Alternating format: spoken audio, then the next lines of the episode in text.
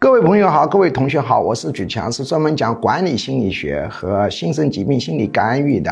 今天我们来讲亲子教育管理心理学。我们今天讲的题目就是小孩割手腕应区分自杀与 SM。现在呢，小学生、初中生、高中生自杀呈逐年增长的趋势，小孩心理问题非常的大，其中小学生自杀大概占了一半，很多父母很焦虑，但是在这里要学会一个知识点：看见你的小孩手上一道道割，很多父母呢惊恐万状，非常的担。担心实际上要区分一下，有的小孩割手腕，他是自杀倾向；还有很多小孩割手腕是 SM 倾向。什么叫 SM 倾向？就是虐恋，他是受虐倾向，跟很多人想象的不同。当这个人割自己手腕的时候，他并非自杀，也不是有痛苦感，而是快乐感。他是通过痛跟寻求快乐，自古这个痛快两个字都连在一起。就是指这种现象，以痛代快，所以他并不是一个自杀。这个呢是一定要问清你孩子的。你割手腕是难受吗？他说很舒服啊。他其实不是自杀，当然这也不是一个好现象，但他毕竟跟自杀是有区分的。